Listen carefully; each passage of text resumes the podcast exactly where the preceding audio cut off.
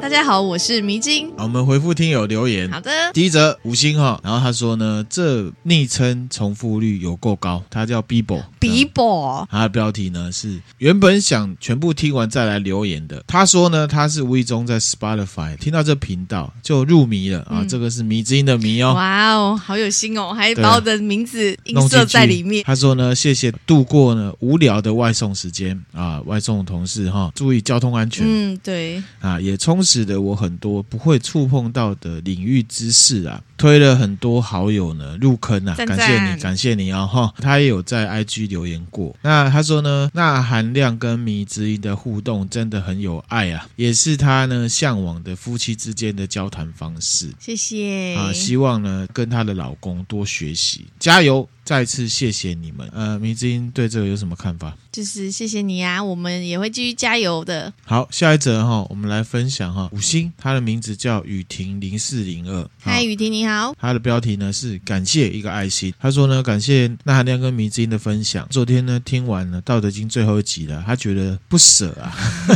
哦、他也哈哈了。那他就想说呢，啊，后面还有庄子啊、易经啊，全部都热起来了，然后刮胡雅虎这样子哈，这个易。经我们可能不会专门讲了，这一集的下半呢就是庄子。哦，啊，对对对哈，这位雨婷呢，他个人啊。经过这些日子《道德经》的洗礼之后呢，坦白说了，他没有记得什么内容，好、嗯，可是呢，他觉得自己是有一些潜移默化的改变，我觉得很好啊，因为《道德经》就是我们分享了整体论嘛，之前有举过例子，有没有？就是太极张三丰教张无忌的例子，就说哎，打一打之后问他说你记得什么了？嗯，张无忌就说我什么都不记得了，嗯、然后他就说对，那就对了，就把他推出去了嘛，哈，因为整体论啊，并不是说要去斟酌字句啊。啊，什么？而是整体的心灵神会，或者是我上一集提到的哲学嘛，就是一个自证的过程，嗯，自己证明，然后自己觉得有所得。那才是呢最重要的。嗯，然后他说呢，其实改变算来不多啦，简单的来讲就是不执着了。哦，我觉得很棒，这就很重要了，很重要。因为我觉得执着有时候会让人家很累，太执着的话了哈。无论对个人的生活啊、朋友、工作，都有这种不执着的状态。嗯，然后他说呢，他学会看淡一些，不会再让外在的人事物呢对自己造成太剧烈或者是呢长时间的负面影响。那面对不如意呢，不顺心，会提醒自己呢要正面力量去面对。面对不喜欢的人事物，会告诉自己说呢，让子弹飞一回。哦，我觉得很好哈。对呀，啊，他不马上做出反应，尽量呢不去形于色，不会冲动说话，我觉得很棒。因为呢，这就是一种修养了。不过呢，我觉得这也。也不要让他啊、呃，我们连《道德经》都知道，不要让他成为一种压力，或者是一种规范，好，或者是包袱。嗯、啊，念完之后，我自己想通，觉得这样子做是自然的事情。嗯，嗯，我觉得这样是最好的。然后呢，他说可能呢、啊，年过不惑哈，经历了一些人生洗礼啊，在听两位谈这些呢古人智慧的看法的时候，比较可以心有戚戚焉呐。我觉得确实是啦，比较岁月洗礼的人呢，可能如果用心去。去感受的话，确实《道德经》会让大家觉得，哎，好像是这样，就是很多心领神会。对，那我觉得年轻人也很好，因为为什么？因为早点接触之后，你在人生的过程里面呢，去验证到一些事情。如果用心的话，钠含量自己都觉得哦，自己呢。太晚接触到《道德经》，嗯，我觉得我年轻的时候做了一些事情哦，我不敢说它是错误，可是现在年长之后去回想，有时候会觉得说啊，如果我了解一些道理，或者是了解一些啊别人的智慧的话，嗯，可能会更好。所以呢，我觉得这个老少咸宜呢很棒。啊、那这位雨婷呢，我觉得也很好，因为更有感觉嘛。嗯、那最后呢，他说再次感谢我们两位用心的准备跟分享，这个明之音也是都很棒啊，在旁边。听也很有自己的看法，虽然呢他不好意思讲啊之类的哈，可是其实人心里面其实都很有想法，很棒哈。然后他就感谢呢，这钠含量过高啊。真的是一个质量啊，超水准的节目。哇，谢谢你，谢谢你啊！哈，周周都能听到这个节目啊，这样的内容，觉得获得心灵层次上相当的满足啦。哦，很感谢哈，有你这样子一个好的评价。嗯，那我们也会继续。他说呢，就像自己喜爱的历久弥新的歌曲，嗯，或者呢是一个百看不厌的故事一样，他觉得呢相当相当的满足跟幸福哈，觉得很棒啊！你看我们跟迷之音两个人可以让人家觉得满。足跟幸福。真的，我们也很感恩的，嗯、我们会继续。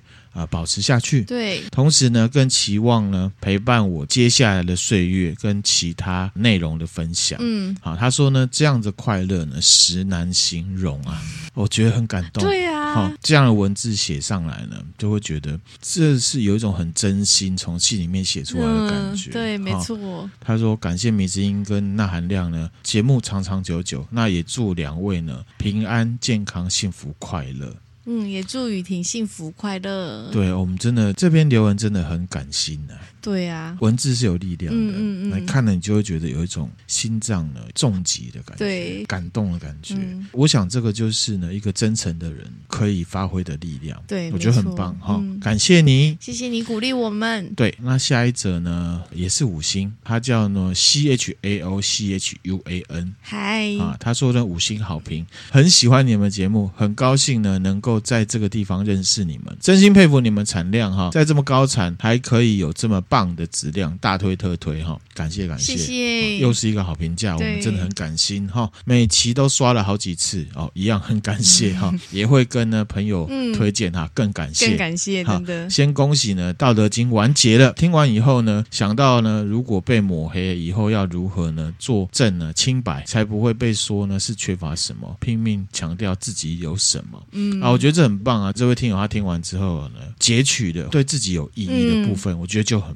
没错，好，谢谢这位听友。谢谢。下一则呢，他叫做呢，Miss Kitty 三三八八，嗯，昵称很酷了。对，他说呢，他很喜欢呢忍者主题，他给五星，感谢那含量呢提供这么有趣的历史故事。啊，因为呢，火影忍者是他最喜欢的漫画。啊，原来是同号，呃，也是那哥最喜欢的漫画，那哥很喜欢火影忍者，嗯，好，而且他最喜欢鹿丸。啊，至于是什么，之后有机会再分享给大家哈。好。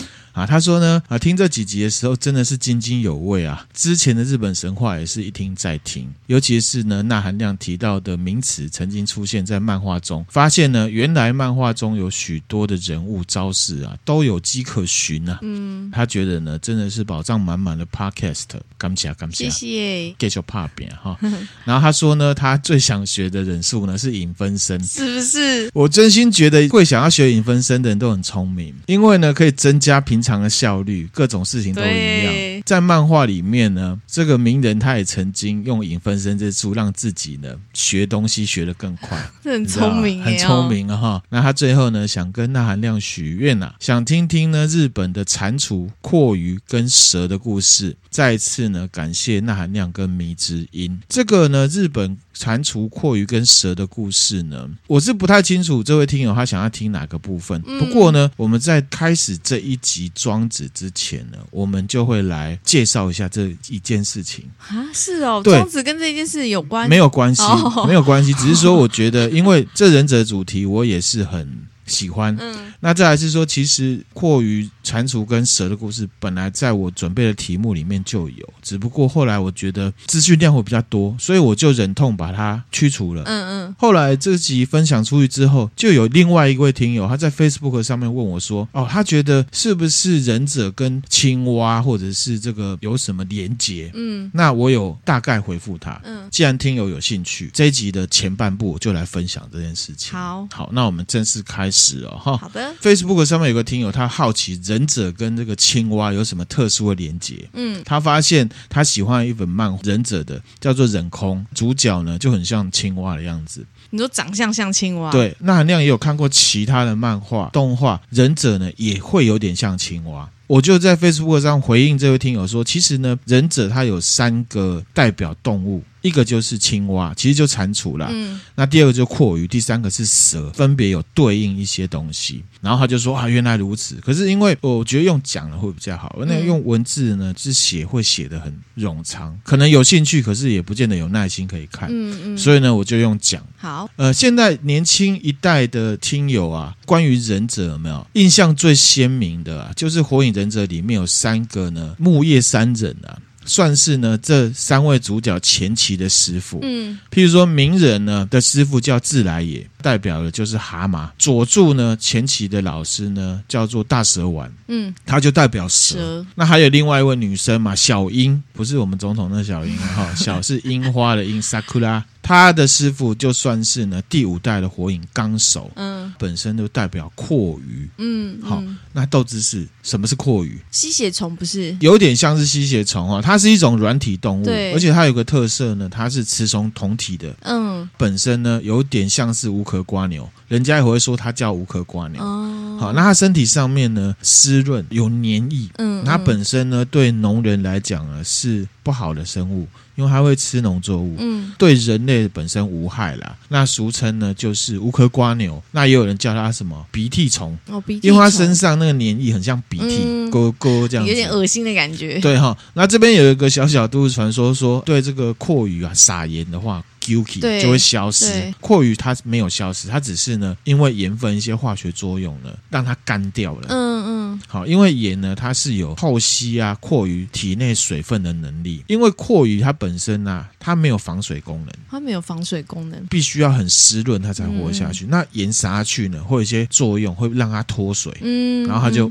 GG 的，嗯，阔鱼的祖先呢，就是瓜牛，就是瓜牛、哦，对哈，他们不但是近亲啊，其实长相有点像，像。只是一个有壳，一个没壳。嗯、如果我们把瓜牛的壳呢，先不要看的话，几乎跟阔鱼长得一模一样。嗯，也有科学家呢去做研究，在 DNA 上面发现他们两两者呢关系很深，所以呢，目前科学家就认为，其实阔鱼的祖先就是瓜牛，从瓜牛演化过来就对，对，没错哈，甚至呢在蜗牛跟蛞蝓中间还有一种叫半蛞蝓，背上还有一个壳，哼一个壳，可是不是一个瓜牛的那个屋子，就是一片壳这样嘛？对对对，没错哈。那你就会想啊，既然瓜牛是蛞蝓的祖先的话，那我们用进化的角度来看，那是不是等于蛞蝓呢？它抛弃了那个壳？对对，它不需要那个壳。瓜牛的壳，它是依赖一种呢自然界里面的钙质合成出来的。瓜牛的壳本身呢，它的主要材质是碳酸钙。嗯，那其实陆地上呢，可以形成这种碳酸钙的这种条件，其实不像海里。有些人他就会觉得，哎，我们根本没有这种本钱呐、啊，生这种壳出来，然后我们又要依赖那个壳。所以在演化上，它就渐渐的不要壳了。你刚刚说有些人觉得有些蛞蝓这个好复杂、啊，就我们没有那本钱呐、啊，他们有他们的本领嘛，就有点像是我们人一样，买得起房子跟买不起房子的，对，那有自己的房子买不起房子，他就开始不想要依赖说，说心里面一直想着说啊，我要努力存钱买房子，因为根本买不起，所以他就进化了。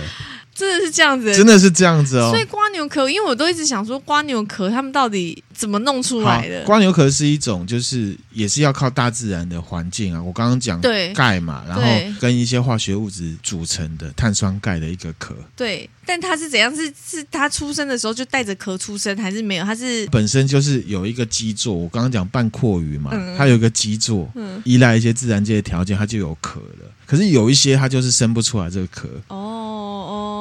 那阔余就是扎扎实实，就是我不需要这房子，所以我连基座都没有了。那 所以我们路上看到有个壳的瓜牛，都是他真的是有钱的阔鱼这样子，阔鱼界的富人。对，他就会去问说啊，怎么样买房子了没有啊？然后阔鱼就会说，我不需要房子啊，你那么臭屁什么？就大概这种感觉，这种人世间的这个互动是可以稍微比你的比你的哈、嗯、演化来讲的话，壳啊对瓜牛来讲是一个沉重的负担，负担跟人类一样。因为呢，如果你遇到天敌的时候，你跑不快。对，虽然瓜牛本来就很慢的，嗯、可是其实壳会让它跑更慢。嗯。所以它很容易呢，因为它的壳而居居的。阔鱼没有这个壳的话呢，就可以跑比较快。对，而且它可以钻一些缝隙什么的。对，没错，因为空间的问题。嗯、那再来还有一个问题就是说什么？因为蛞蝓没有这壳之后呢，必须要。比瓜牛更注重保湿，对，我们用人还类比嘛，就是说啊，有个人有天生就有房子的，对不对？那租房子的人他就是要确保每个月都有收入，不然他房租缴付不起房子一样，他就需要保湿。所以蛞蝓呢，它比瓜牛更需要阴暗潮湿的环境，不然的话呢，就会脱水。死掉。嗯，阔鱼比瓜牛更丝滑，更多黏液，所以呢，大家就叫它鼻涕虫。好，这豆知识就是这样子。好，好，OK，我们回到忍者啊，这个就是三个啊，这个就是自来也。嗯嗯嗯，蟾蜍、小鹰，好，这是木叶山人啊哈。他们这三个动物，蟾蜍、蛞蝓跟蛇呢，在日文里面有一个专有名词，叫什么？叫三苏咕咪。三苏咕咪，中文来讲就是指呢三者互相牵制的僵局，在日本文化里面，嗯、台语就是什么沙卡都啦。哦，沙卡都啊。对，那三者之间呢有相克的特质哦。嗯嗯，这样子的说法是怎么来的？我们往前追溯。好，这样子的名词，这样子的民俗呢？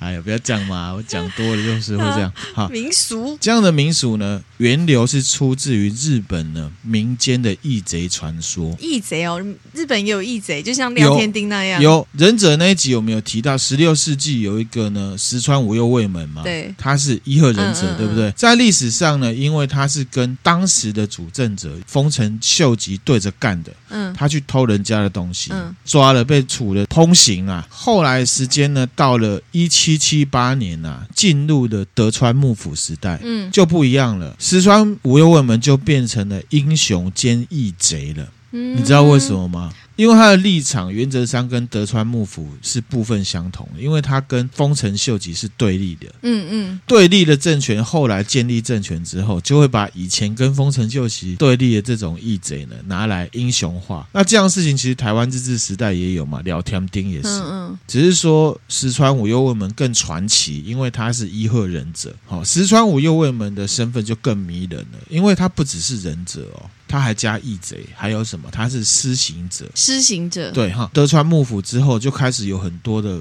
歌舞剧剧嘛，就依照他的形象来演他的故事。哦，那他这三个成分呢？忍者当然就是呢，身手不凡嘛，对，神秘，对不对？义贼呢，就是劫富济贫，伸张正义。嗯，同时也是施行者，就是说他是做当时违法的事情，因为呢，你不能杀人。只有政府单位可以杀人，嗯，啊，你也不可以做私刑。那有联想到什么吗？讲到这边，这三个元素组起来，忍者，忍者加义贼加施行者，司法。正义超级英雄，他不是呢，他不是呢高大上的那种钢铁人，他比较像蝙蝠侠。哦，对对对，黑暗骑士。嗯，那蝙蝠侠的角色组成元素也是很迷人嘛，他是富豪加忍者加施行者，对，一样，对不对？然后他正义，可是心里面呢是被仇恨给奴役的。嗯嗯，这样的角色呢都有一个最大公约数的认知设定。法律没有办法完全保护善良无辜的人，嗯，必须要做一些违法的事情，以暴制暴。那事实上呢，我们忍者下集又有提到一个日剧叫做什么《必杀四世人》。对，好，上周迷之音回来的时候看到我们荧幕上面那个就是《必杀四世人》。嗯嗯，其实那好像以前就有在看呢，那现在又在重温而已哈。这些世世人呢？平常呢，隐身在市井当中。白天他是当地方警察啦，有一些是画家，有一些是裁缝师，甚至是和尚，就是一些呢跟忍者一样，认不出来他私底下是做什么的。可是呢，他们私底下建立了一个类似乡野之间的都市传说，设下了一个规则。只要乡民们呢经历了一些呢不公义的事情，只要准备一些些的钱，去到特定的一个荒废的寺庙，讲述自己的悲惨历程的话，那旁边就会有一个接头的人，施事人，他就会去听，然后他就会判断要不要接这任务。听完之后，他就会回去跟其他的施事人讨论，然后分头去调查。调查属实，就会拿了这些钱呢，分头去暗杀这些坏人。这好像是比警察还有用的感觉啊！对，还机动性还高。对，可是呢，以现代的社会，或者是当时这个剧本里面的设定，因为他们那时候也算是有法律的，算是呢、犯罪行为。嗯，好，而且他们也要有二十四小时，就要有人在那间庙旁边呢。啊，因为它是一个乡里啦，所以呢，大致上发生什么事情，这四世人大概也都知道。哦可以凸显出来，多数的规则都是保障既得利益者，那有利人士呢，可以呢为所欲为。嗯，像这样的事情，我们一百一十四集呢分享了《金瓶梅》，就是在讲古代的黑暗社会的。嗯、那回到我们刚刚讲这个综合的身份了没有？就会发现里面呢，就是有一些马马基雅维利主义的，嗯、他为了达到正义的目的，可是呢，他却去做了违法的事情。对，那马基雅维利是什么？如果新的听友，我们在第十一集对介绍。呢反社会的黑暗人格里面就有介绍到，嗯，啊，大家可以去了解哈。那这样子的义贼设定呢，在民间受欢迎，原因是什么？很简单，因为就是反映社会现象，大家都看到这社会不公不义，就像是我们会喜欢包青天是一样的，嗯啊，名人的师傅是谁？自来也，自来也对不对？嗯，其实他有一个召唤术，他会叫出一只呢灵兽，叫做蛤蟆温泰，哦，就是很大只，嗯，很大只，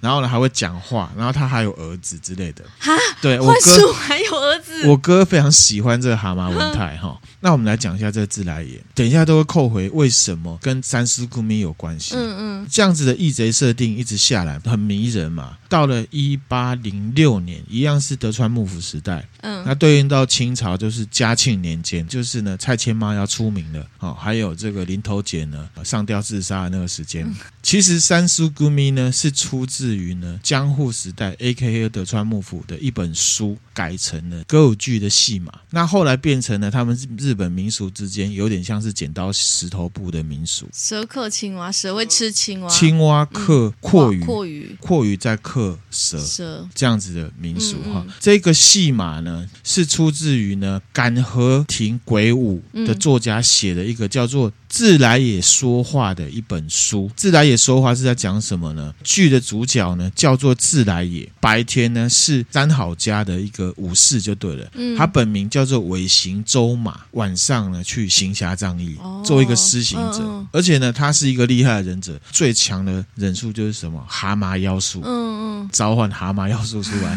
你叫蛤蟆去攻击，对，然后后来这故事呢就被改编成歌舞伎，还有人形镜琉璃，之前有分享过，就是那个。文乐，嗯嗯，好，就是三个人操纵一个娃娃，那个。自来也日文念成呢吉拉雅，嗯，也有一个写法叫做俄雷也了哈。嗯、在这故事里面呢，就出现了三叔古咪，俄雷也他本身是忍者，对不对？对，可是他的老婆呢，就是会使用阔鱼妖术的纲手，嗯，宿敌呢，就是会使用呢大蛇妖术的大蛇丸，哦，所以三叔姑咪三松呢，就是从这里呢建立起来的，嗯，同时就成为了忍者三大典范，同时也用来形容忍者三位一体的特质，一样呢是象征一个完美忍者的三位一体，嗯、这三个忍者厉害，组起来就是一个完美的忍者。到了西元一九二一。一年的时候呢，而雷野豪杰谈呐，就是自来也说话改编的这个剧本呢，就成为了日本第一部呢人形特色片。人形特色片，人形特色片是什么？知道吗？假面超人啊，人那种的哈，它是日本第一部人形特色片的主题，就是讲而雷野啊，好酷哦！好，演员呢是尾上松之助，嗯，同时也被认知为日本的第一个呢电影明星，好强哦！给你看一下这个豪杰而雷野演些什么。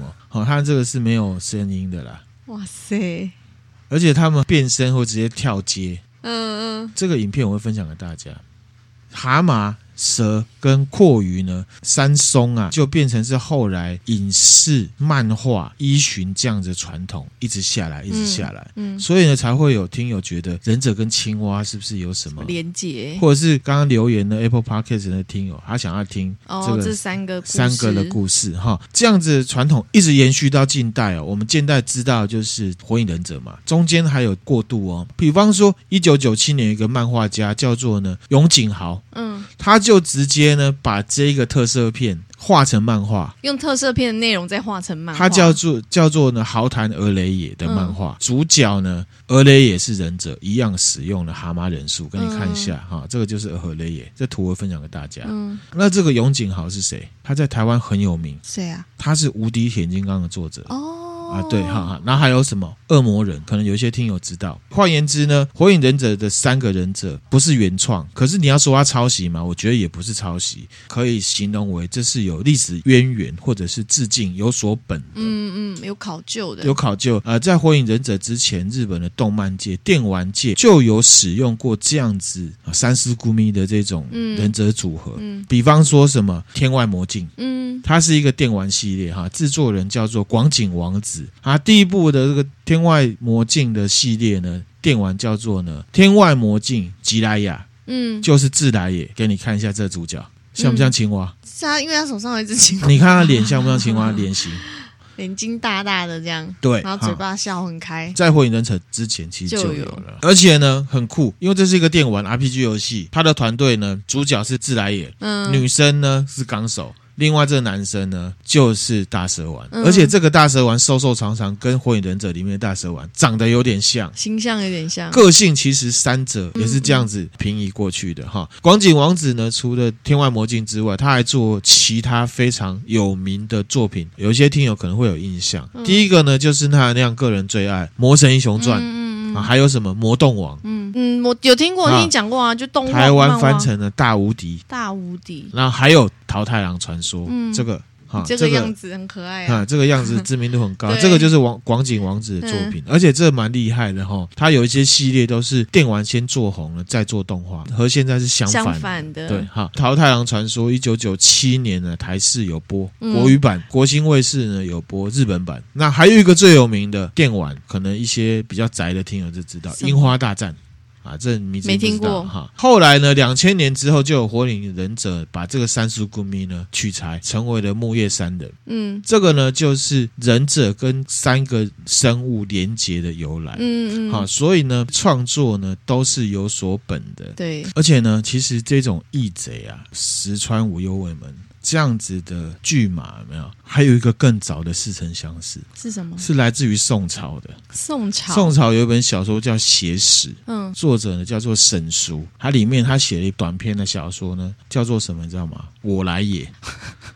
宋朝啊，哈，我来也，就是在讲呢，南宋时代呢，权贵为所欲为，嗯、百姓呢生活在不公不义的社会，就有一个劫富济贫的义侠，嗯，一样是身手很好，偷完人家的钱，就会在人家这个很富丽堂皇的这个柱子上面写“我来也”。哦，然后人家就叫我来也。对，那这样子的设定，因为其实宋朝很多小说都会流行嘛，比方说《水浒传》在日本也很红嘛，嗯、就这样传过来，所以呢。就有一些借镜，所以呢，像四川无忧卫门、自来也，或者是蝙蝠侠这种义贼、义侠味道这种由来。你要再往前都有了，那他们彼此之间有没有看过作品？也许有，也许没有啊，不确定。我们都可以知道，有些事情是不需要确认过眼神就会有同感的啊，然后各自就会去创作上面去发挥的嘛。嗯，而且呢，你要讲三叔姑咪，还有更早的源流哦，还有更早。中国有一本道教的书啊，道教的书，观音子。嗯，观音子名字有印象吗？《道德经》第一集就提提到他，就老子要西出函谷关的时候，有一个人拦住他。了跟他求学，对对对，那个人就是观音子，嗯嗯，被老子教了之后，也写了很多书。他甚至是道教的重要人物啊，也是神仙哦。他就写了一本书叫《观音子》。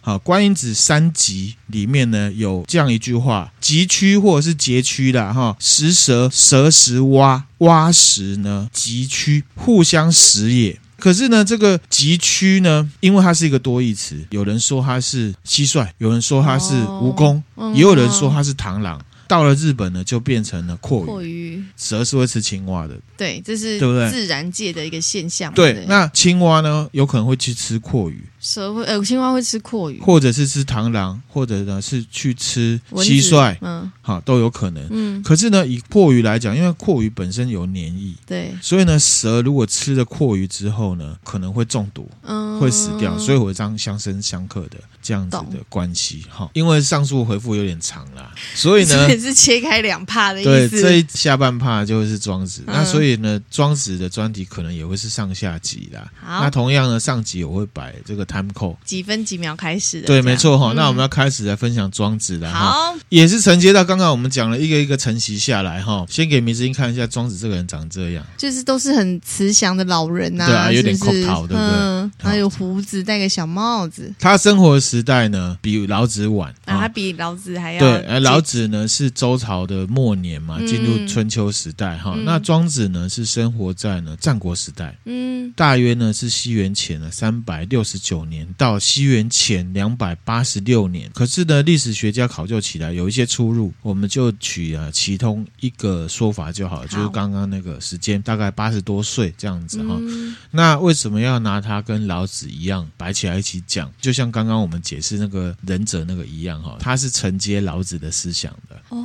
他有承接老子的对思想。那如果你要照穿那种抄袭的，你就觉得哇靠，你庄子就是抄老子，有什么好讲的？我们去看老子就好了哈。好烦哦，啊，是不是哈？吵不完。庄子的思想呢，虽然是承袭自老子，可是他的想法呢，又有一些不一样。嗯，他有从中领会一些不一样的不一样的东西，这个就是创作。对，思想就是这样子哈。嗯、他跟老子一样，承袭的部分呢，特别就是巧智，他很讨厌巧智，他也讨厌巧智。对，然后呢，他认为呢，大道非有仁义，非常有 insight。嗯嗯，还有呢，不上贤。嗯，还有什么？道可道，非常道。他觉得呢，道很难形容，可是他认为呢，特别是战国时代，不得不讲，不好讲，可是他一定要讲。要讲。后世就会有人把老子跟庄子呢并称为老庄。啊，并不是因为庄。子老了叫老庄，那不是哈，哦、那小时候叫小庄，是不是？对啊。再来是呢，庄子的风格呢比老子幽默很多哦，那应该比较受欢迎吧？是不是？哎，没有，等一下我讲你就知道了哈。还是那时候人比较没有幽默感？整本。的《南华经》啊，其实《南华经》就是庄子，嗯，大部分啊都是寓言故事，寓言故事，好它，所以它整体呢比老子的五千言多很多，嗯嗯嗯。可是呢，对那含量来讲比较好，因为它是用讲故事的方式，故事应该比较好让人家吸收。对，那老子比较严肃一点，他直球对决，他直接跟你讲他的思想是什么。譬如说“道可道，非常道”，我们老子第一集就讲很久，就是有一些学者认为呢，庄子的思想既跟老子有相似，可是你仔细研究了之后呢，又发现他的想法跟老子呢不太相同哦。嗯，这个那含量是有同感的啦。虽然呢，感觉思想上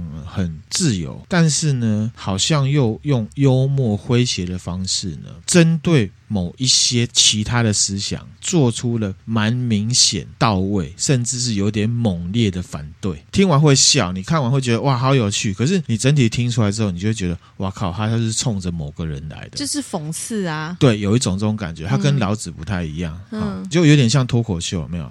讲话啊，好好笑，可是你会知道，其实他的底层思想是有点犀利的。懂懂，理解啦。那他是冲着什么来的？你知道吗？什么？就是当时的儒家跟墨家思想哦，儒家，特别是孔子。好，之前呢，我们有分享过哈，《太谦骂》的后面说到呢，孔子是海盗的祖师爷嘛，六十三集，大家有兴趣可以去听。这个故事呢，就是出自于庄子的《南华经》。哦，好，纳含量自己认为啦，这。可能是因为到了战国时代啊，再往前的春秋时代就有那种斩义杀伐很严重的情况。嗯，好，你要想哦，老子他是在周朝的末年，对，他已经看出这状况了。后来一直经过了春秋跟战国，读了老子之后，他看这个世界，他发现哇塞，巧智呢把这世界弄得呢更加的乱七八糟。嗯嗯，所以他的力道又再强一点。庄子呢，身为后世的人，有更多的资讯跟具体的事实呢来验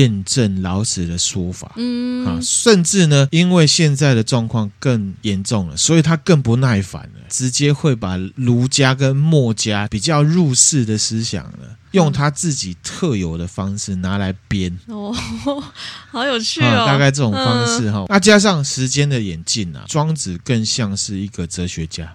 嗯嗯，他的传奇性都是后世往前去追溯，说啊，他有什么神话啦、传奇的部分哈，不像老子啊，因为老子。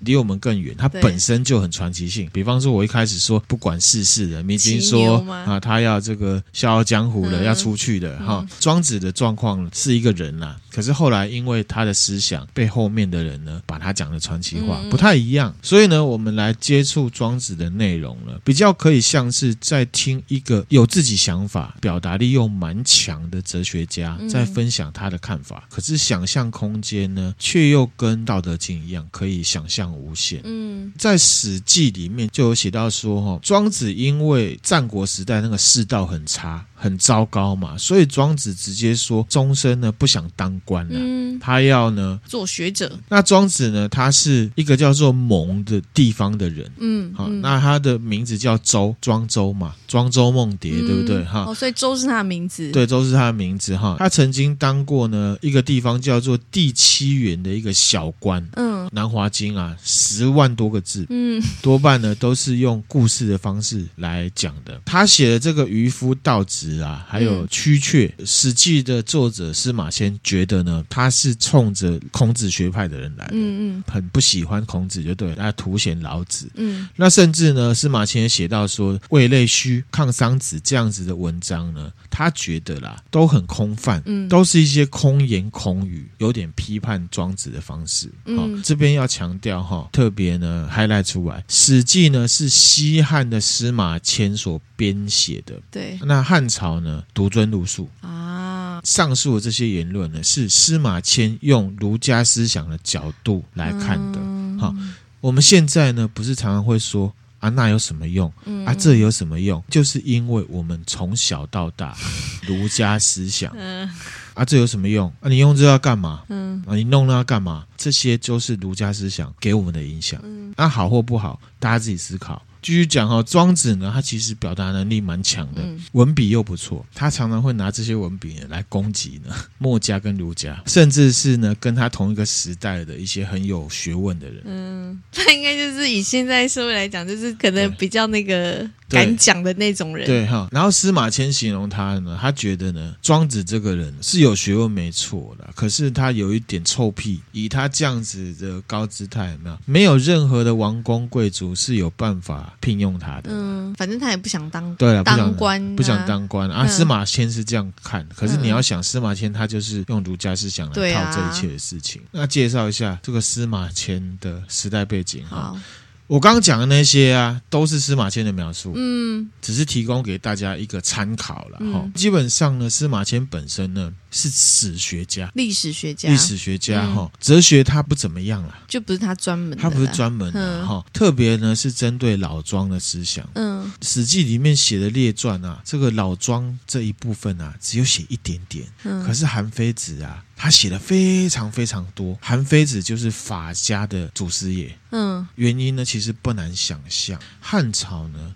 重用儒家，对不对？对。可是其实他们的出发点还是以统治为目的。嗯嗯。帝王用的还是法家。嗯。讲到统治呢，诸子百家当中，当然就是法家为代表嘛。嗯。司马迁他是汉朝王室找的人，本身当然就是熟这一种儒家思想。之前我们分享刘邦那集后面有讲到，汉朝独尊儒术，是因为帝王他用法家的思想去出发，认为呢，用什么方式最好管。管理。这些人，嗯，所以他对下是重用儒术，科举考试全部都是考儒家思想，嗯，可是这些帝王他们看的都是什么？商君书嘛，嗯。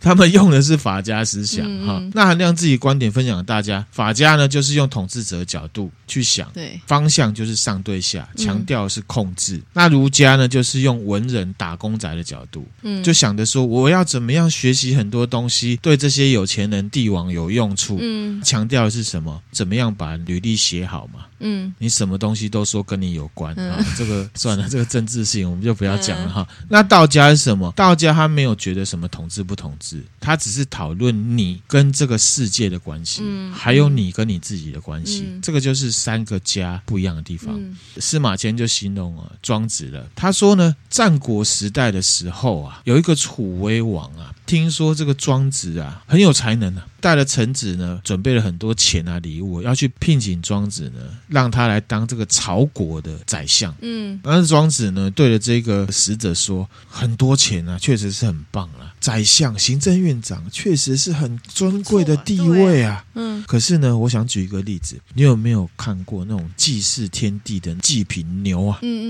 嗯，为了他好几年呐，只是为了什么？让他穿这个绸缎，弄得很漂亮，把他牵到这个庙里面呢，把他杀掉当祭品。嗯，这个时候呢，这个牛他心里面想什么？他即便只是想要当一头呢孤独的小牛，也办不到了。嗯，所以你赶快走，我宁愿呢，在我自己的小世界里面呢，读书、玩游戏，不想被你们这些国君呢利用，终身不做官。嗯，为的只是要让我自己快乐。他用这例子是说什么？他说，其实呢，你这个国王啊，觉得我很有学识，也只是听说的啦。那你要找我来干什么？因为呢，很多人都觉得我很有名，嗯，所以你要拿来我利用我这个名气而已。嗯，那你会不会好好用我？你就不懂我脑袋想想什么？你怎么可能会用我？好，所以呢，我自己呢，好好的在这里就好了。这些东西呢，我不配啦。嗯，以退为进。其实他没有要进哦。哦，对了，就是反正用这种方式来婉拒对方。看到 inside 嘛，你只只是用一个儒家思想或者是法家思想的逻辑来套我。这样故事有没有想到我在镜子的都市传说里面讲到的？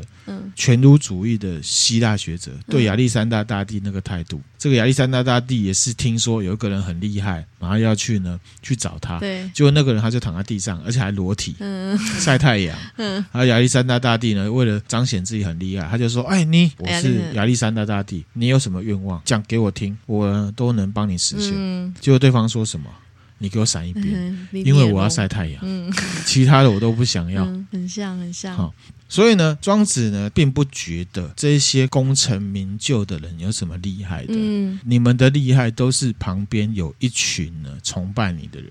帮你呢去擦脂抹粉，嗯，才加上去的厉害，有没有既视感？譬如说小时候在河边看鱼啊，逆流而上啊，嗯，或者是呢国小电脑还不普及的时候，就会上 PTT，嗯，这一种的有没有？都是那种在履历里面会腐烂的那种内容啊。嗯、那所以庄子不觉得呢，他们的能力跟当事人有什么关系？这些人用这种逻辑呢，功成名就之后做的事情呢，都是一些反人类的巧智，他就讨厌巧。智，我还去做更多的巧智呢。他要这些表面上仁义道德、道貌岸然的人呢，赶快离开他的视线，滚一边去。这样的故事呢，就是司马迁把庄子呢形容成消极版跟激进版的什么老子嘛。嗯，他觉得呢，庄子比老子还要消极，还要偏激。嗯，以这样的事情来看呢、啊，那他那样的角度，自己觉得司马迁呢、啊，其实很不懂道家。嗯，况且他这史记是写给谁看的？写给老板看的啊。对。因为他是儒生嘛，他当然就是写给老板看的。那梅子英，我问一下你哦，你的简报是写给谁看的？写给客户看的。客写给客户看的，嗯、对不对？另外一种状况呢，那他那样个人的工作生涯里面，简报都是写给老板看的。嗯，他本来都是重逻辑，嗯，真心制图，整个哦很扎实，实打实，扎扎实实做出一份掷地有声的简报，对不对？嗯、可是到最后会怎么样？第一个风险是什么？老板看不懂啦。对啦。你写什么我看不懂啦，我看得懂了才是真理啦。嗯，最后为了要过关，对你就把它阉割，然后想说啊，老板要喜欢看什么，想要看什么，他看要写什么他才看得懂。对啊，然后就改成那样子。他的史记就是写给老板看的嘛，哦嗯、老板看得懂，喜欢什么是最重要的啦。哦也就是打工仔写给帝王法家思想的统治者看啊。为什么举这个例子？因为这种打工仔的例子，我们经常在做嘛。就是我们是是，所以呢，看历史还是蛮重要的。就是如果没有讲出这个背景的话，老子跟庄子的思想就被中国最有名的史学家给黑了。对，也是诶，污名化了。对哈，那。到底呢？庄子的思想是不是像司马迁讲的那样子？这个系列庄子系列呢，就会来分享，嗯、让纳米听友自己听完之后呢，自己判断。那另外也要讲哈，庄子对儒家的看法态度呢，跟司马迁不一样。嗯嗯，也可以看得出来，道家思想跟儒家思想影响一个人之后啊，本质上的区别。嗯，刚刚提到司马迁其实不懂道家思想。嗯，同时他对道家的看法是有点贬义的，嗯，特别是对庄子，司马迁运用了史家的身份，大笔一挥就给了庄子下一个论断，嗯，可是呢，没有具体的例子，他只是说，我觉得这个人偏激的老子，没想到以前也有这种事情，以前就有这种事情，儒家思想的影响就是会这样。因为我是 somebody，我写的东西马太效应啊，是啦。可是我没想到以前现在社会我可以理理，就是可以理解，可以想象。